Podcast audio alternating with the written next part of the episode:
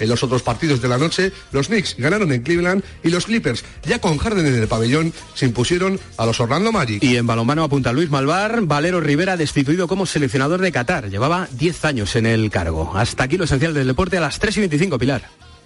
Gracias, compañeros. Estás en Mediodía Cope.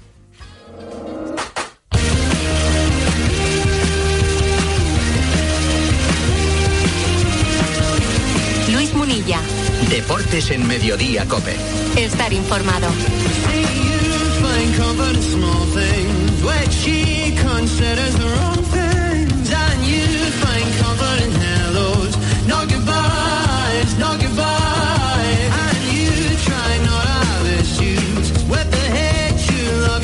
Bueno, vamos allá que enseguida estamos ahí en el 106.3 de la frecuencia modulada de Madrid hablando de muchas cosas y también tendrá su protagonismo especial, por supuesto, claro, en un día como hoy, la Copa del Rey de Fútbol. Bueno, toca desvelar la tercera pista del reto de Pedro Martín de esta semana. Hola, Peter Martín. Buenas tardes, Munilla, ¿cómo estamos? Muy bien, nos has puesto a buscar uno de los mejores boxeadores de la historia, ¿no? Sí, porque como estamos en el torneo del CAO en la Copa esta semana, pues el CAO es sinónimo de boxeo y como sinónimo de boxeo, pues vamos a buscar uno de los mejores boxeadores de toda la historia. Dije el lunes que era uno, un, campeón que se retiró del boxeo siendo campeón del mundo. La pista de ayer fue que su primera, se proclamó campeón del mundo por primera vez en una pelea en Roma. Y la pista de hoy es que sus dos últimas defensas del título, que además yo las vi siendo un niño, y desde entonces no me las puedo quitar de la cabeza, las hizo en Monte Carlo frente al mismo oponente. Vale, vale, perfecto. Bueno, tú ya sabes que lo tengo, ¿eh? Ya sabes que lo tengo. Sí, sí, sí, sí, sí, sí, eh, No, es fácil porque hay, hay muchos boxeadores muy buenos en la historia. Sí, sí, pero, tampoco creo que sea muy difícil. Vas ¿eh? perfilando. Sí, sí, sí, sí. Exactamente. Por cierto, menudo bicho malo en todos los sentidos. O sea, es una sí, no, no, es, una cosa terrible en todos los sentidos. cuando se subía al ring y cuando estaba fuera también. Un abrazo grande, Peter Martin. Mañana a la cuarta. Hasta mañana. Hasta luego. ¿Y la encuesta hoy por dónde va? ¿Por dónde hemos tirado, Santi? Estamos preguntando por el Real Madrid y preguntamos directamente a nuestros copenautas quién es la estrella del Real Madrid 2023-2024. Damos tres opciones, Bellingham, Vinicius y otro jugador de la plantilla. Bueno, pues la gente no tiene dudas, Muni. 79% de los votos han ido para el futbolista inglés, 7% solo para Vinicius y el 14% para otro jugador de la plantilla. El barco del último momento. Gracias, Santi. Nos quedamos en el 106.3 de la frecuencia modulada de Madrid.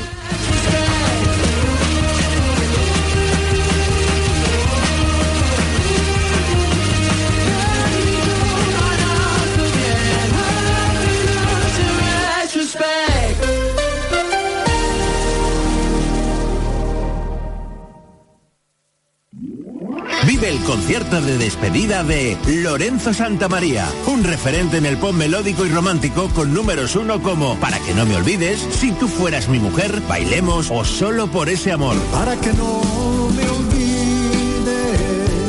Lorenzo Santamaría, tras una carrera meteórica en España y Latinoamérica, se retira de los escenarios. Si tú fueras mi mujer. Lorenzo Santamaría, 9 de noviembre, Teatro Campos Elíseos. Entradas en web y taquilla teatro. Rafa Sánchez de la Unión presenta Biografía, un espectáculo que repasa toda su vida a través de las canciones más icónicas de la Unión, con todos los éxitos. Te llevará a lo más íntimo y a lo más importante de toda su carrera. Bilbao, 16 de noviembre, concierto de Rafa Sánchez de la Unión, Teatro Campos Elíseos. Entradas en web y taquilla teatro.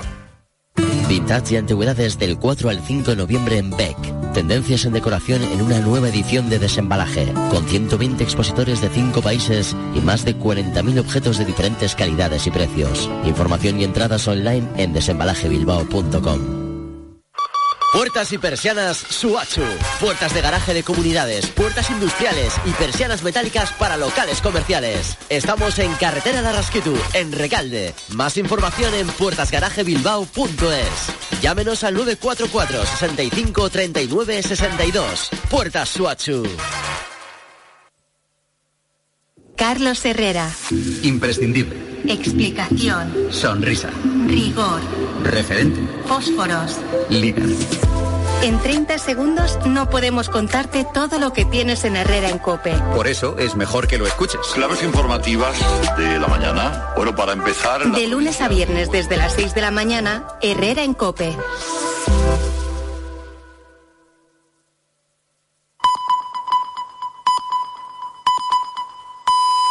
Son las tres y media, las dos y media en Canarias.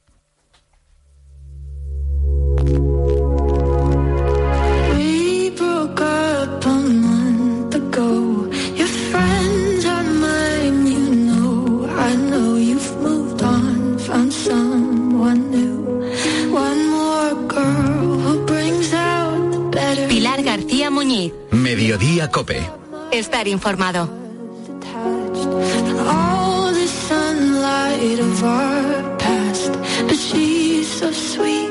She's so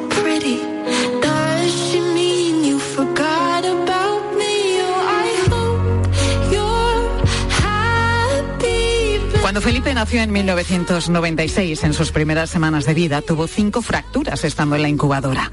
Los médicos no sabían que agarrándole como a cualquier otro bebé, pues sus huesos no lo iban a soportar. Fueron las primeras fracturas de muchas, porque Felipe tiene lo que se llama osteogénesis imperfecta aunque igual te suena más la enfermedad de los huesos de cristal. Una enfermedad que complica muchísimo llevar una vida normal. Aunque Felipe si por algo se caracteriza es por esforzarse, por hacer todo lo que quiere y que nada se le resista, ni siquiera los escenarios. Felipe ahora tiene 27 años, es periodista, escritor y cómico. y no, no es ser cómico. Tengo, tengo lo que se conoce como osteogénesis imperfecta. No intentéis repetirlo, los discapacitados pareceréis vosotros. Eh, ¿Qué es osteogénesis imperfecta? Se conoce como la enfermedad de los huesos de cristal. Felipe, ¿qué es los huesos de cristal? Pues os, os lo voy a resumir muy rápido. Yo tengo huesos de cristal, así que si me muero me tiréis al contenedor verde. Bueno, pues ahí su faceta de cómico, humor negro, ¿eh? tira de humor negro, como escuchamos, su faceta de escritor la ha desarrollado en muchos ámbitos, es poeta y ha escrito también un libro, Ser distinto no es tan raro cómo tomarse la vida, la enfermedad y a uno mismo con mucho humor. Un canto desde luego a la superación personal y una mirada divertida a la vida, incluso cuando la vida parece no tener nada de divertida. Felipe Mateos, muy buenas tardes. Buenas tardes. ¿Por qué decidiste, Felipe, escribir este libro? Eh, bueno, pues eh, porque me ofrecieron la oportunidad de contar mi historia y, y me dijeron que, que podía ser un, un ejemplo para otras personas, algo que yo nunca había tenido nunca había pensado que yo fuese un ejemplo para, para nada. Pero bueno, la verdad es que eh, siempre había querido escribir un libro, ya sabes lo que dicen, tener un, tener un niño, plantar un árbol y, y escribir un libro. Eh, el niño no creo que lo vaya a tener, el árbol pues lo plantaré en algún momento y el libro pues me surgió la Bueno, lo del niño nunca se sabe. Bueno, yo creo que creo que no. Y lo del creo árbol no. llegará Lo del también. árbol llegará seguro que sí, eso sí. Así que y, y el libro cuando me lo ofrecieron dije por supuesto que sí.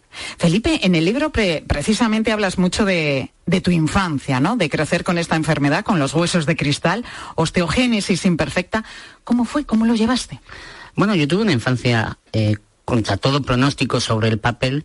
eh, tuve una infancia muy feliz. Yo de los de los 4 a los 12 años estuve en un colegio donde era uno más, donde jugaba con todos los niños, donde yo celebraba los cumpleaños en parques de bolas y mi madre se tomaba un ansiolítico para que No le diese un ataque, pero yo tuve una vida súper normal. Es verdad que me rompía eh, pues de media una vez al año, eh, pero me rompía por hacer cosas de niño, por jugar al fútbol, por, por, por saltar, por correr, por jugar. ¿Cuántas fracturas has tenido a lo largo de tu vida? Pues ahora 27 años, eh, con las dos últimas que tuve hace unos meses son 48. 48 fracturas. Pero nada te ha frenado. Nos decías que de pequeño jugabas como cualquier otro niño, que ibas al parque de bolas mientras tu madre lo pasaba mal, porque la entiendo perfectamente, sabiendo que en cualquier momento podías tener esa fractura. Sin embargo, en el parque de bolas, por ejemplo, no me, no me lesioné ninguna vez. Y, y bueno, eh, como cualquier otro niño, yo iba con mi silla de ruedas o con mi, o con mi bastón para caminar, pero, pero sí, jugaba, jugaba con el resto de niños. Y como te decía, nada te ha frenado.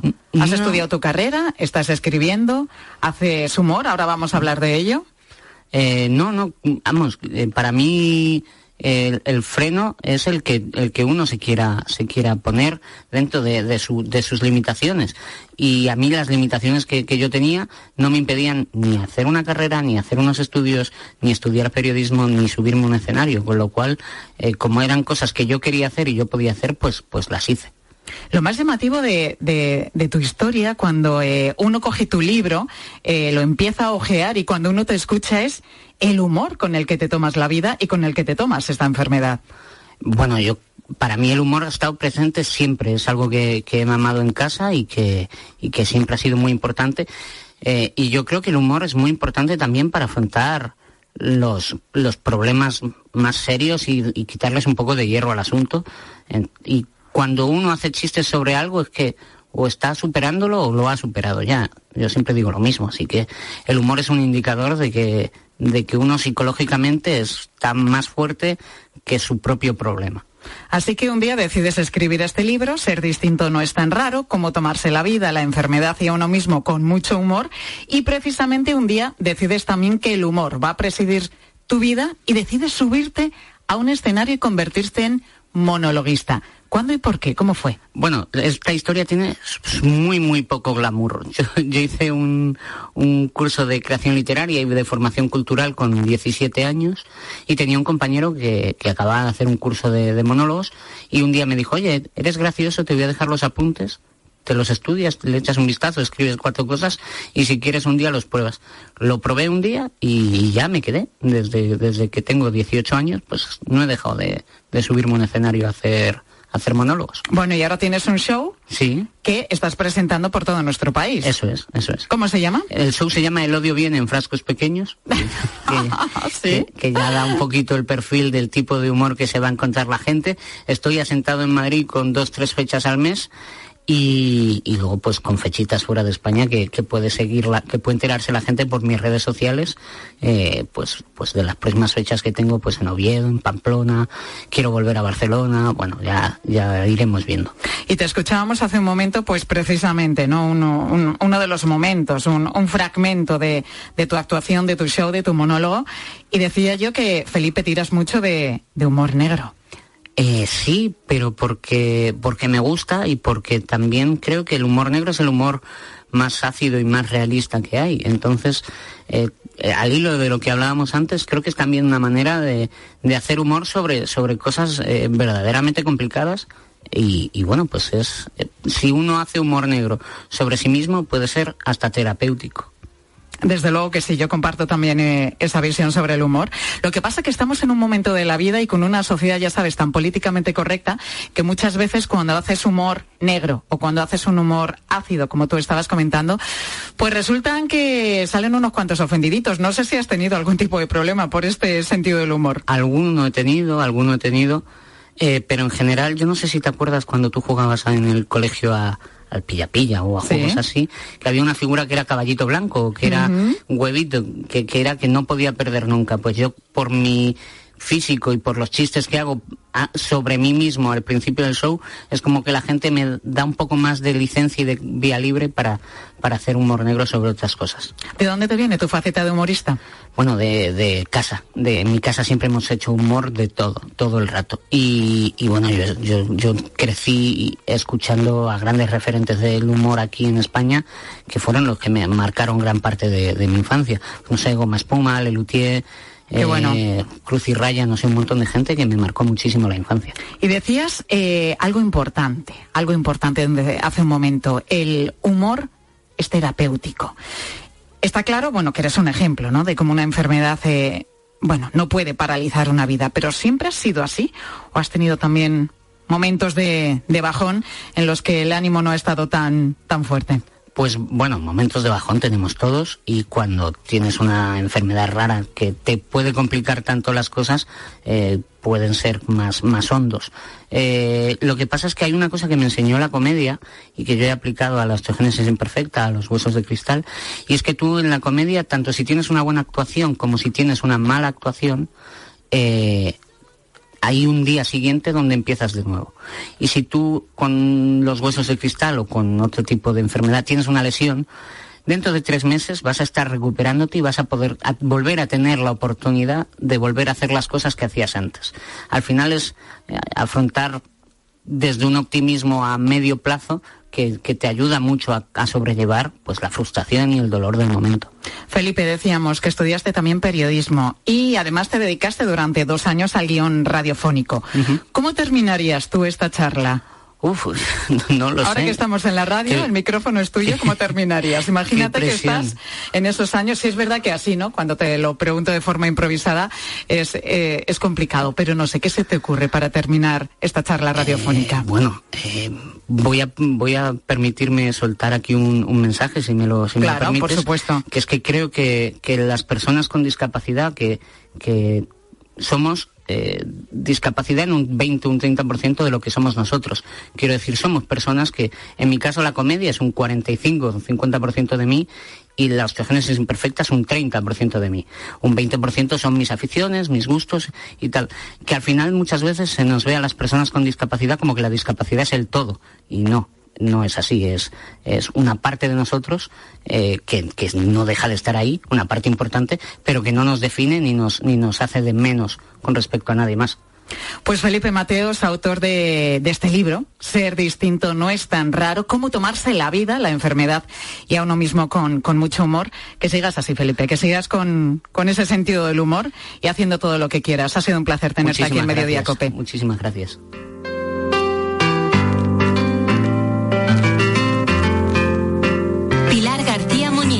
Mediodía Cope.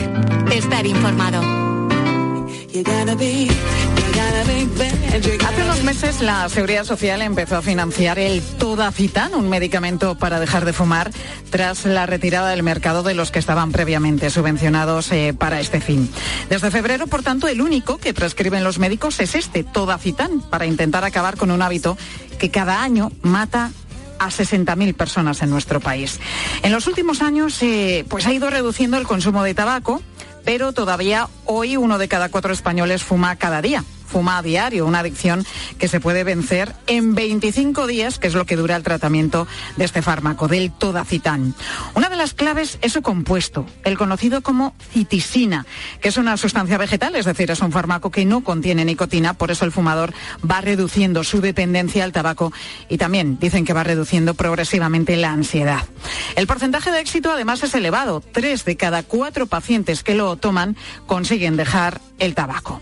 En España se comercializa desde hace justo un año. Es un medicamento caro, cuesta casi 200 euros, pero como te digo, desde el pasado mes de febrero, pues está financiado por la Seguridad Social. De hecho, en ese mes se recetó tanto, se recetó tantísimo, que costaba encontrarlo en las farmacias de nuestro país.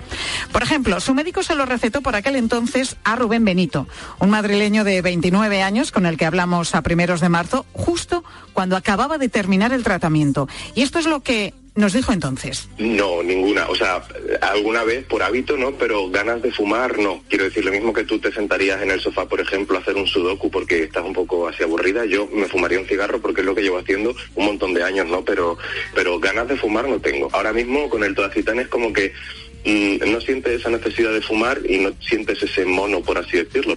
Bueno, pues esto fue en marzo cuando hablábamos con Rubén, que parecía contento porque había conseguido dejar de fumar. No tengo ganas, nos decía.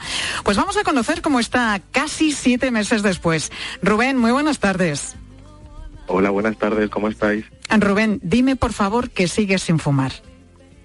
Pues no, Pilar, he vuelto a fumar y más que nunca. ¿Qué me estás contando? Pero, pero, pero si hace siete meses hablábamos contigo y te, bueno, lo escuchábamos ahora, es que estabas feliz porque el tratamiento esos 25 días con este fármaco, el Todacitán, parecía que, había tenido efecto. ¿Qué ha pasado?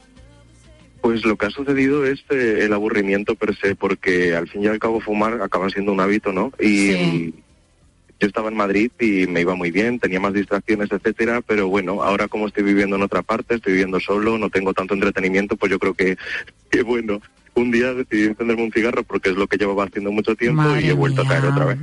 Bueno, pero el tratamiento, Rubén, en principio te, te fue bien, ¿no? Dejaste de fumar prácticamente sin esfuerzo, no tenías además ese mono del que hablabas también ahora cuando te escuchábamos. ¿Cuánto tiempo estuviste sin fumar?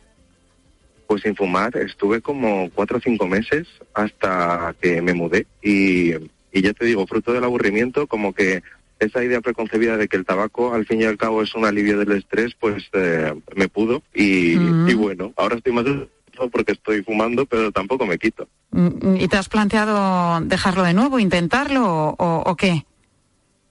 Pues hasta cierto punto, la verdad. Eh, si hubiese algo que sirviese, pues eh, de- como lo hay para no morderse las uñas, pero para no fumar, como el acto en sí, más que Ya. dejar de tener ganas, yo creo que sería interesante. Bueno, pues De eh, momento no tengo yo ningún tipo de... eh, Pues no lo voy a dejar, de expectativa, ¿no? Rubén, vamos a ver si te podemos ayudar a ti y, y a otros de, de nuestros oyentes, porque mira, en Asturias, el grupo de conductas adictivas de, de la Universidad de Oviedo ha desarrollado un tratamiento que, que, bueno, que está dando buenos resultados. Combina terapia y el uso de pulseras de actividad, las que lleva mucha gente para hacer deporte o, o para contar los pasos cuando salen, por ejemplo, a caminar. Y están comprobando que tiene una efectividad del 70%. Bueno, son tantos los que quieren participar en este proyecto que ahora mismo tiene lista de espera de más de 100 personas. Alba González lidera esta investigación, como te decía, del grupo de conductas adictivas de la Universidad de Oviedo. Alba, muy buenas tardes. Hola, buenas tardes. Bueno, lo, lo primero, Alba, ¿por qué cuesta tanto dejar el tabaco? Bueno, pues eh, la verdad que, como comentaba Rubén, que estaba escuchándolo con, con atención, el, uso del tabaco, que, que supone en sí mismo pues, una adicción, ¿no? Concretamente la dependencia a la nicotina está relacionada con muchas eh, variables psicológicas, ¿no? Que dentro de, de nuestro mundo, de nuestro campo de investigación conocemos muy bien. Una de las principales razones por las que las personas encuentran difícil dejar de fumar tiene que ver precisamente con la gestión del tiempo o con, de la- con las emociones, ¿no? ¿Qué es lo que le ha pasado a Rubén, lo que nos contaba, no? Sí, además es, es muy habitual que las personas no necesariamente tienen que tener un diagnóstico, un trastorno psicológico, pero es verdad que bueno, pues el estrés, la ansiedad y los síntomas emocionales hacen muy difícil dejar de fumar si uno no cuenta con ayuda, ¿no? Claro, porque una cosa es la dependencia física, que esa la puedes vencer con ese tratamiento, con el Todacitán, que receta la Seguridad Social, pero luego está la dependencia psicológica, ¿no? Ese hábito adquirido que asocias también, pues, a determinados momentos del día o a los momentos de, de ocio, o, o, bueno, como le ha pasado a Rubén, ¿no? A esos ratos de inactividad, de, de- que dices, oye, mira, me aburro, lo tengo asociado a que me enciendo un cigarro y me relajo y, y- y ahí llega la recaída. Alba, estamos hablando de, este, de esta investigación que estáis llevando a cabo con eh, terapia y con la pulsera de, actividad. ¿En qué consiste exactamente vuestro tratamiento? Bueno, este, este tratamiento que es psicológico ya lo llevamos desarrollando desde hace más de 10 años, ¿no? En España, pues la terapia psicológica para dejar de fumar ya cuenta pues con un aval de, de eficacia muy elevado que puede llegar al 90%. eh, y que además, bueno, pues ya hay investigaciones desde hace más de 50 años, ¿no? No es algo novedoso. El tratamiento que utilizamos consta de seis semanas. Es un tratamiento cara a cara, es decir, que las personas fumadoras vienen a nuestra unidad y eh, durante una sesión de aproximadamente 90 minutos de forma semanal, pues reciben una ayuda por parte de profesionales, psicólogos sanitarios, que les ayudan tanto con la dependencia física como con la dependencia psicológica. En este caso, eh, como bien decías, pues tenemos un objetivo eh, novedoso que es incrementar el ejercicio físico de forma semanal, de acuerdo un poco pues con las recomendaciones que nos plantea la OMS y sobre todo con el propósito de que un ejercicio físico bien programado pueda ayudar a más gente a, a sumarse a la abstinencia, ¿no? Rubén, ¿sigues ahí con nosotros? Sí, ¿verdad? Sí, sí, sí, sí. Oye, estás escuchando atentamente, me imagino, a Alba. ¿Tú lo del deporte, el ejercicio físico, cómo lo llevas? Pues eh, moderadamente bien, la verdad. Si hay que hacer ejercicio, se hace. Pero por lo general no suelo correr si no me persigue nadie. Pero bueno, ¿lo tienes incorporado en tu día a día? ¿Lo practicas más o menos a diario? Pues desde que empecé a fumar, no, la verdad, antes sí, cuando estaba bien. ¿Y, y qué es Eh, lo...? Después de dejar de hacer ejercicio es cuando más ganas he tenido de fumar. vaya. Ya, claro, pues, pero fíjate lo que está diciendo Alba, ¿no? Que es muy importante en esta terapia para dejar o en este intento de dejar de fumar, pues eh, compensarlo con el ejercicio físico, con el deporte. Rubén, eh, no sé si le podrías eh, decir a Ana qué es lo que más te cuesta a ti, qué es lo más duro de intentar dejar de fumar, por si ella te puede dar algún consejo. Pues lo más duro ahora mismo yo creo que es, pues, efectivamente tener una alternativa a sentarme después de comer, por ejemplo, y encenderme un cigarro, o estar jugando un videojuego y, yo qué sé, estar en un momento de estrés y encenderme un cigarro para liberar esa tensión al momento. Porque eso de las sesiones semanales al principio es como que lo entiendo, pero ¿hay alguna alternativa para en el momento mm, no fumarse un cigarro? Alba, ¿qué le decimos a Rubén? Pues precisamente en esas sesiones semanales eh, nosotros trabajamos situaciones como las que estás planteando, ¿no? Hay dos cuestiones clave que ayudan a personas como Rubén a, a reducir su consumo de tabaco. En primer lugar, una de las cuestiones más arraigadas tiene que ver con fumar, con el hecho de fumar en situaciones concretas, ¿no? De la vida cotidiana, como puede ser pues ver la televisión mismamente. Nosotros solemos trabajar con un método para desvincular el uso del tabaco con las situaciones y eso quiere decir que en el momento en el que, por ejemplo, Rubén tiene ganas de fumar después de comer y está viendo la televisión, lo recomendable en esa situación sería cambiar el hábito, es decir, que a partir de ese momento mm, localizara otro lugar en su casa que supusiera pues cierto coste, ¿no? Pues por ejemplo una terraza, una ventana de, un baño y fumara en ese lugar para romper un poco la asociación que bueno pues que está eh, muy fortalecida, ¿no? Debido a, la experiencia eh, como fumador. Básicamente se trataría de no fumar en la situación en la que habitualmente lo hace y inmediatamente incorporar una actividad alternativa, ¿no? Cuando uno, por poner un ejemplo, eh, come, acaba de comer, en, lugar de, de encender el cigarrillo como es habitual, lo que podría hacer es activarse de forma inmediata, ¿no? Pues desde eh, lavar y recoger los platos hasta lavarse los dientes, hasta salir de casa y aprovechar para tirar la basura, es decir, rellenar ese momento realizando actividades incompatibles sin fumar. Es una pequeña parte, ¿no? De, de la explicación de Bueno, cómo pero- cambiar los hábitos. Y son bueno, consejos que pues yo creo que vienen muy bien, así que Rubén, Vienen estupendos, sí. Vienen estupendos todos estos consejos, ponlos en práctica, por favor, a ver si dentro de poquito, dentro de unos meses, volvemos a hablar contigo y nos cuentas que lo has intentado y esta vez lo has conseguido y ya eres un exfumador. Lo deseamos Pues desde aquí, desde Mediodía. Rubén. Gracias. Nada, Y gracias también a ti, Alba González. Bueno, muchas gracias a vosotros. Hasta luego. Pues estamos ya en las 3 y 51 minutos, en los, eh, bueno, en los minutos finales de este Mediodía Cope, en este miércoles 1 de noviembre, Día de Todos los Santos, en el que te preguntábamos qué tradiciones tenéis un día como hoy, si vais a los cementerios, si tenéis, bueno, como es festivo, si hacéis una comida familiar, qué dulces son típicos también por estas fechas en el lugar en el que vivís, y os preguntábamos si habíais sucumbido a la moda de Halloween. ¿Qué nos han dicho los oyentes? Ángel Correas, buenas tardes. Hola Pilar, buenas tardes. Bueno, tradiciones muchas y algunas son muy comunes, como la de visitar los eh, cementerios, aunque Isabel dice que ella hoy en concreto no, que prefiere ir otros días. Buenas tardes. Pues yo el 1 de noviembre no suelo ir a los cementerios ni comprar flores. Eso sí, me tomaré algún buñuelo. Y mis hijos cuando eran pequeños solían pedir por la urbanización caramelos. Les encantaba, eso sí. Besos, Bueno, lo de truco trato, ¿no? Los Claro. niños que van por, pues eso, por las casas pidiendo Ayer caramelos y le- lo que le eches. ¿Fueron Había legiones de... No, no, a la mía no fueron, pero sí que lo vi, sí que lo lo vi dices por como si fuese un ogro, como si No, no, hombre, a ver, a no, pero nada. quiero decir, pero que yo estaba anoche cenando por ahí y sí que había un grupo de chavales ahí con el truco trato. Lo que pasa es claro, que aquí en Madrid es más difícil que en los pueblos, porque hay auténticas urbanizaciones. Sí, sí, sí. bueno. Bueno, María Victoria, que dice que, que ella es muy de este día, del de todos los santos, y que le encanta la tradición gastronómica que tiene. Los buñuelos de viento que no falten.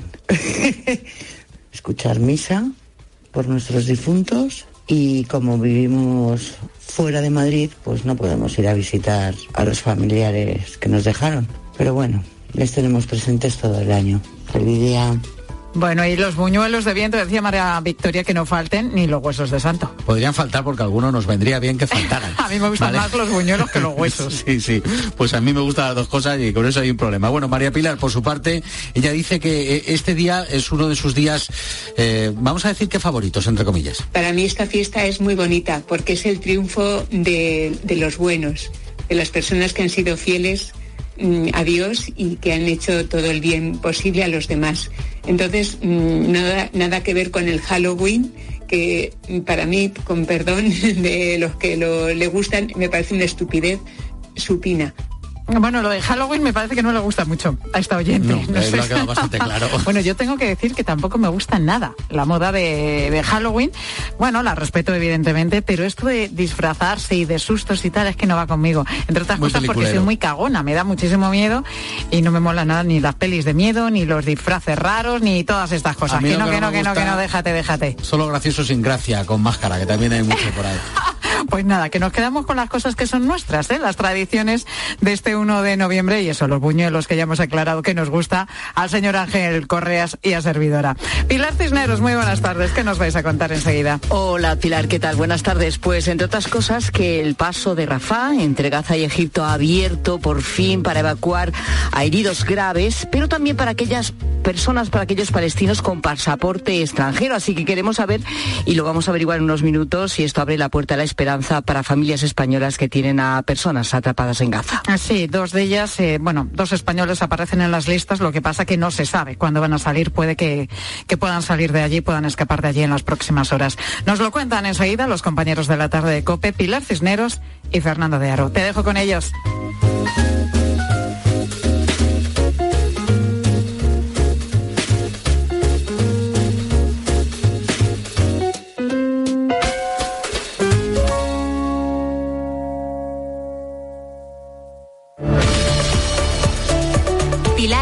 Muñiz. Mediodía Cope. Estar informado. Este viernes vamos a cantar goles. En tiempo de juego. Con la Liga. Desde las ocho y media de la tarde, Las Palmas Atlético de Madrid. Que ya no quiero nada que no seas contigo. Empezamos. Tiempo de juego con Paco González, Manolo Lama y el mejor equipo de la radio deportiva. Un año más, el número uno del deporte. Y recuerda, la información también continúa con Ángel Expósito y la linterna en Cope Más, cope.es y la aplicación móvil. Bienvenidos a los 8 días de oro del Corte Inglés. Solo hasta el 5 de noviembre tienes más de 600 marcas con hasta un 30% de descuento. Todas tus marcas favoritas de moda, lencería, zapatería, accesorios, deportes, belleza, hogar. Entra ya en los 8 días de oro del Corte Inglés, en tienda web y app. La gama eléctrica Citroën Pro se carga en la descarga o cuando acabas la carga. La de cargar, no la del punto de carga que viene incluido. Y cargado viene también tu Citroën Iberlingo con condiciones excepcionales financiando. Vente a la carga hasta fin de mes y te lo contamos. Financiando con Estelantis Financial Services. Condiciones en citroen.es. Habrá que ayudar a lograr el progreso, porque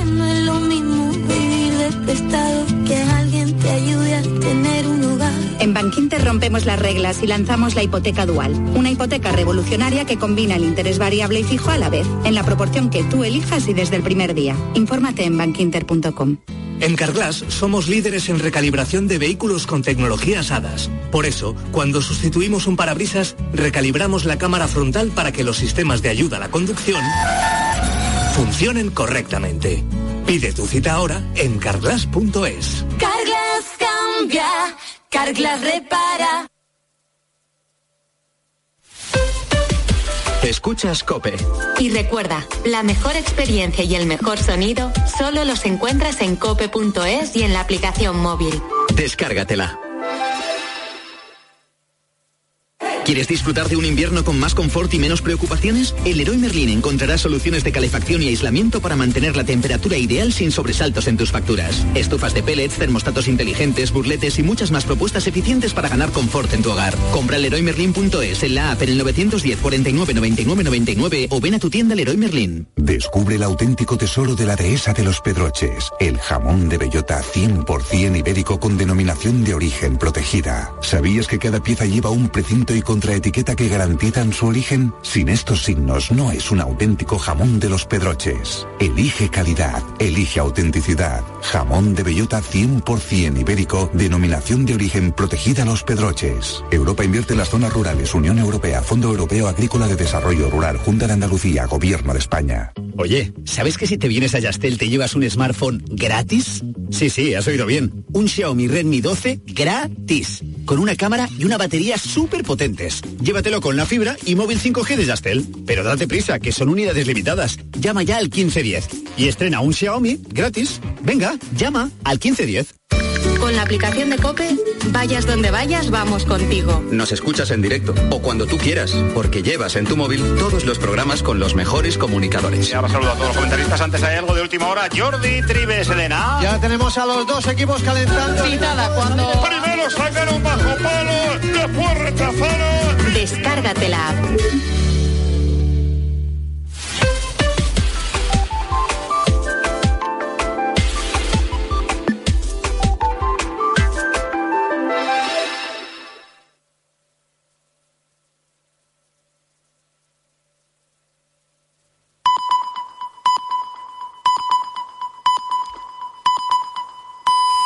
Las 4 de la tarde, las 3 en Canarias. Con Pilar Cisneros y Fernando de Aro, la última hora en la tarde. Cope, estar informado. Muy buenas tardes, muy buenas tardes este 1 de noviembre a la gente, gente. Solomi de, de 40 años y Sadi de 34 son un matrimonio mixto. Ella es judía israelí y él es árabe israelí cristiano. Viven con su hijo de 17 meses en el sur de Jerusalén. Su historia la cuenta hoy el Confidencial. Desde que empezó la guerra han tenido problemas. Hace unos días, por ejemplo, tiraron un cóctel molotov contra la ventana de su cocina. Pero la guerra no los ha separado, los ha unido más. La historia de esta pareja mixta, de este matrimonio de judía con árabe israelí, parece una historia pequeña ante la gran tragedia que se ha producido, que se está produciendo en Tierra Santa desde el 7 de octubre. Pero la paz, la paz cuando empieza, empieza siempre con pequeñas historias. Hace unas horas eh, se ha producido la primera salida de Gaza por el cruce de Rafah hacia Egipto de algunas personas. Es una evacuación muy limitada, de heridos eh, muy graves, de ciudadanos extranjeros. Dentro, dentro quedan en Gaza más de dos millones de personas viviendo, en muchos casos como animales y con el miedo en el cuerpo de que una bomba les caiga encima en cualquier momento. Eso es lo que pasó ayer. No una bomba, sino muchas bombas cayeron sobre Jabalia, que es un eh, campo de refugiados que hay dentro de Gaza. Y después de los bombardeos, así lloraban los padres que han perdido a sus hijos. El bombardeo ha dejado pues más de 100 muertos. Hasta ahora, en este programa habíamos dicho que Israel tenía derecho a defenderse. Ahora hay que cambiar el discurso. Si defenderse es esto, si defenderse es matar sistemáticamente a civiles, a niños, Israel no tiene, no tiene, no tiene ningún derecho a hacer lo que está haciendo.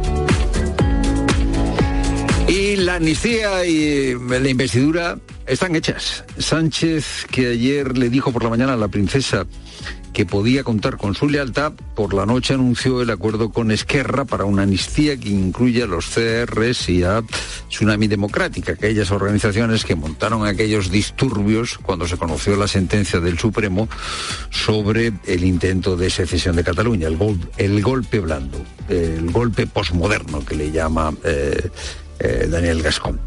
Bueno, pues eh, eh, la amnistía incluye a los responsables de esos discursos, está hecho el acuerdo con Esquerra y Junts dice que el acuerdo con perdón, eh, los comunes dicen que el acuerdo con Junts está al caer. Jaume Sens. Ni el PSOE ni Junts eh, se Ni el están PSOE ni Junts se moviendo están moviendo de sus posiciones. Los elementos que los separan del acuerdo son solamente menores y secundarios. Están a un 95% del acuerdo del texto. del text d'acord. O sea, el de Esquerra ya está hecho y el acuerdo con Junts está al 95%. Sánchez eh, eh, no quiere que los órganos consultivos eh, informen o hagan una valoración de lo que será la ley de amnistía. De hecho, lo que va a hacer es eh, utilizar la fórmula de proposición de ley para que eh, los órganos consultivos, el Consejo de Estado, el Consejo General del Poder Judicial, no eh, se pronuncien. Si es una proposición de ley, pues no se tienen que pronunciar estos órganos, para que nadie le critique la ley de amnistía. Pero, pero, los ocho vocales conservadores del Consejo General del Poder Judicial han solicitado que se reúna el Pleno del Consejo General del Poder Judicial para emitir un dictamen sobre la ley de amnistía. Es verdad que no hay ley, pero sí hay declaraciones del presidente del gobierno de que la va a haber. Bueno, esos vocales del Consejo General del Poder Judicial no entran en si la amnistía es constitucional o no constitucional. Lo que dicen es que es una amnistía para el beneficio personal de Sánchez. Claro, Sánchez no se puede rasgar las vestiduras, porque él mismo a veces dice que es para pacificar Cataluña, pero él mismo el sábado en el Comité Federal del PSOE dijo que había que hacer de la necesidad virtud, o sea que él reconoce que es para su beneficio personal. Es lo primero, no lo único. Buenas tardes, Pilar Buenas tardes, Fernando. Buenas tardes a todos. Eh, nueve comunidades eh, continúan este miércoles en alerta por fuertes vientos, lluvias y temporal marítimo, con especial incidencia en Galicia, Asturias y País Vasco, donde hay aviso naranja por rachas de viento de hasta 110 kilómetros por hora y fuerte oleaje. Así está soplando el viento ya en la costa de La Coruña y ojo porque mañana la borrasca Ciarán sacudirá la península con rachas más fuertes, lluvia generalizada, nieve en cotas bajas y olas que activarán la alerta roja en la costa gallega. Y más de 17.000 medicamentos van a bajar de precio, lo que supondrá un ahorro total de 217 millones de euros. Nacho Rodríguez.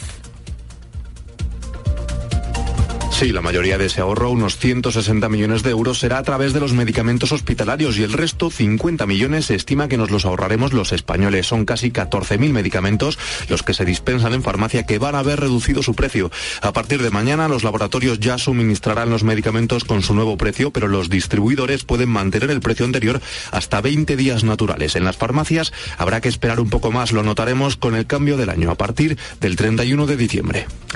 Es 1 de noviembre, Día de Todos los Santos, muy presente hoy el recuerdo de nuestros seres queridos. Es una tradición que menos que podemos poner unas flores y rezarles a nuestros seres queridos que están aquí. Es Carmen, en su caso, ha visitado el cementerio de la Almudena en Madrid, el más grande de toda España. Las flores son el elemento común a todas las visitas, por eso este es uno de los momentos de más ventas para el sector. Se han encarecido, eso sí, un 10% en gran medida por el incremento de los costes de producción. A Teresa este año esas flores que lleva siempre a sus seres queridos le han salido más caras. Se ha notado un aumento de los precios, sobre todo en las flores naturales. Este año he pagado unos 52 euros, que sí que es algo más de lo que solía pagar en años anteriores. Pero bueno, es una vez al año y realmente tampoco lo miramos demasiado. Y Miguel Ángel Garrido es el propietario de la floristería La Violeta Lolín en Valencia, que lleva abierta de manera ininterrumpida desde el jueves pasado y hasta hoy. A eso de la medianoche no va a echar el cierre. Desde el jueves a las 7 de la mañana ininterrumpidamente todos los días hasta hoy a las 12 de la noche para facilitar a todas las personas de la ciudad de Valencia que puedan comprar las flores cuando mejor les venga sin que tengan que esperarse en casa hasta que se abierta la floristería para luego poder irse a sus pueblos de Cuenca, Albacete, donde sea. Y contamos que el teletrabajo está en lento retroceso tras su expansión durante la pandemia. Estadística constata que Extremadura, Baleares y Castilla y León son las tres comunidades autónomas con menos empresas en este modelo de trabajo a distancia. Por el contrario, Madrid y Cataluña, con más oficinas y empleos que permiten esta modalidad, son las dos regiones donde más empresas permiten trabajar en remoto. En ambas, en casi la mitad de las compañías, se facilita de dos a tres días a la semana. Y tenemos cinco partidos en directo de la Copa del Rey. Entre ellos dos equipos de primera división, Quintanar Sevilla y Turégano Celta. Conectamos en directo con José Manuel Oliva para que nos cuente la última hora del partido del Sevilla. Buenas tardes. Hola, ¿qué tal? Buenas tardes en Quintanar de la Orden, en la provincia de Toledo. Se cumple el minuto 38 de la primera mitad. Está ganando el Sevilla, el equipo de Diego Alonso, por cero tantos a uno. El gol de Rafa Mina en el minuto 21 de encuentro. Desde entonces el Quintanar ha merecido de sobra empatar el partido tramo final del primer tiempo. Quintanar 0, Sevilla 1 y el Celta se mide en Segovia al Quintanar. ¿Cómo va el partido, Álvaro Lorenzo? No está sufriendo el Celta ante el Turégano, localidad de apenas mil habitantes en la provincia de Segovia. Ha marcado ya dos goles, una mezcla de titulares y suplentes ha sacado Rafa Benítez. Llegando al final de la primera parte, valen los dos goles de Jonathan Bamba para que cerque el Celta eh, pinte que va a ganar un partido dos meses después de, su último triunfo. Turegano Celta, disculpen. Y esta mañana se ha clasificado el Rayo que ha ganado 0-6 al Lugonés, el Cádiz que se ha impuesto en los penaltis al Badalona Futur y el Girona que ha ganado 1-2 al San Roque del Lepe. Esta tarde juegan otros cinco equipos de primera a las seis y media, Tardienta Getafe y Buñol Real Sociedad. Y a partir de las ocho y media de la tarde, Hernán Cortés, Betis, Rubí Athletic y Boiro Mallorca. Por cierto, nos hemos quedado sin representación en el Master 1000 de París. Roberto Bautista ha caído 3-6-2-6 contra el polaco Ulbert. Sigues en la tarde de Cope.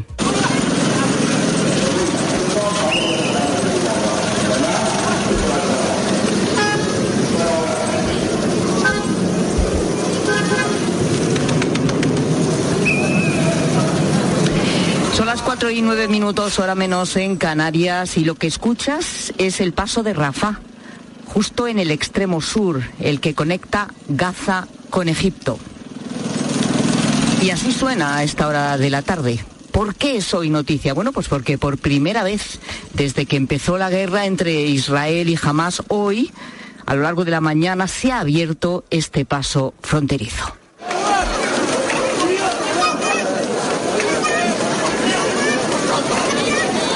Y lo que escuchas es el momento en el que cruzan las primeras personas que han podido salir de Gaza desde el pasado 7 de octubre. Se trata de una salida muy, muy controlada. En principio podrán salir unas 500 personas, pero tampoco es seguro que todas ellas puedan salir a lo largo de este miércoles. Y aunque en teoría eh, lo mismo pasaría mañana, en fin, tampoco esto está totalmente confirmado. ¿Y quién puede salir? Bueno, pues palestinos que tengan también otra nacionalidad y extranjeros. En esa lista podrían salir dos españoles, un trabajador de Médicos Sin Fronteras y otro trabajador de Naciones Unidas. Desde Médicos Sin Fronteras nos acaban de confirmar que sus 22 trabajadores internacionales, entre los que te recuerdo hay un español, forman parte de un convoy que sí está siendo evacuado a Rafah. Es decir, que podría ser el primer español, por tanto, en salir. Y hoy también se han evacuado ya a los primeros heridos.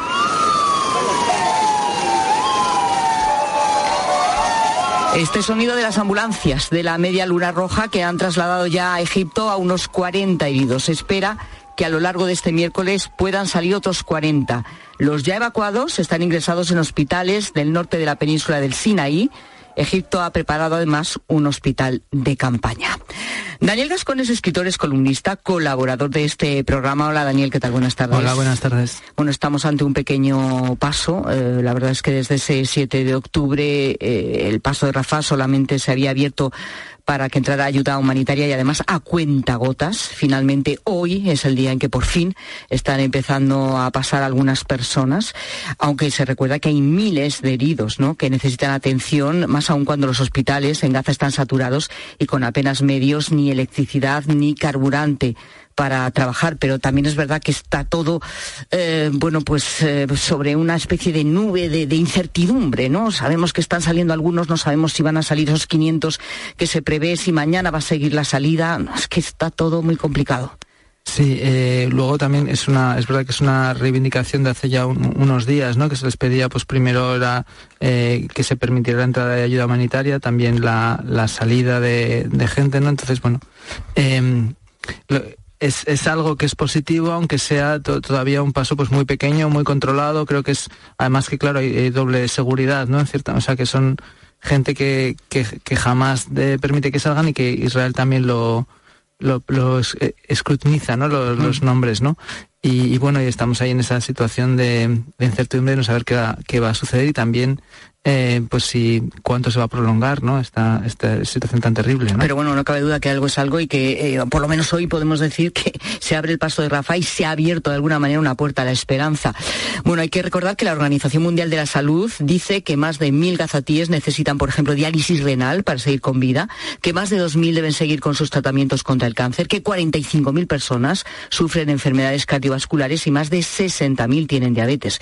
Bueno, y en el caso de los españoles que, bueno, pues salvo estos dos españoles, estos dos cooperantes, que como decimos podrían salir en las próximas horas, lo cierto es que no hay constancia de que palestinos con nacionalidad española lo hayan hecho o lo puedan hacer por ahora.